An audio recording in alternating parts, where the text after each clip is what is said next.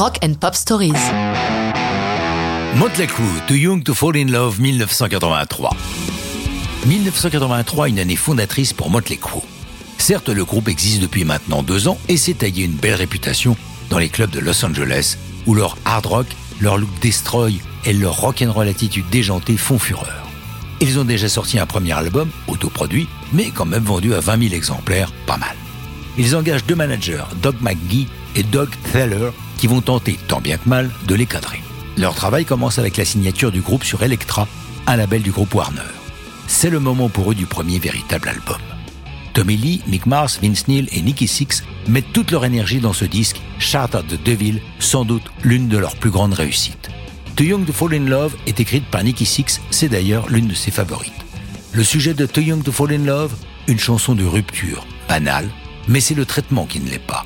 Le héros est amer et emploie des mots très crus. We're both sinners and saints, not a woman but a whore. I can't just taste the hate. Well, no, I'm killing you. Watch your face turning blue. On est plus dans Esprit criminel que dans la bluette. Or, cette chanson et d'autres vont leur valoir quelques soucis. Ils touchent un public d'ados, les parents sont effrayés de voir leurs enfants s'éclater sur de telles horreurs.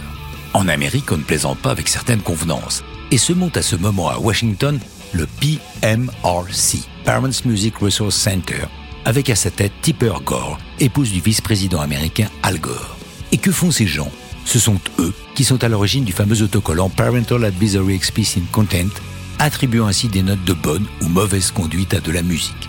Le hard et le heavy, et particulièrement Motley Crue, sont parmi leurs cibles favorites, apposant le label infamant sur leurs albums. Infamant? Pas tant que ça. Le groupe considère ça comme une sorte de légion d'honneur. Il ne fait aucun doute que les foudres de PMRC ont fait beaucoup pour élargir le public de Motley Crue, augmentant notablement leur vente de disques.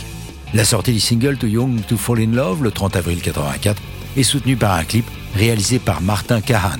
MTV, effrayant de Motley Crue, la maison de disques ne lésine pas sur les moyens pour les clips. Pour cette chanson, les voici dans une sorte de film de kung-fu en Chine, mais tourné à New York. Ils viennent libérer une jeune fille que finalement, ils laissent à son destin à la fin. Les années 80 seront des années triomphales pour Motley Crue. Pourtant, le parcours en sera très accidenté entre alcool et drogue. Mais ça, c'est une autre histoire de rock'n'roll.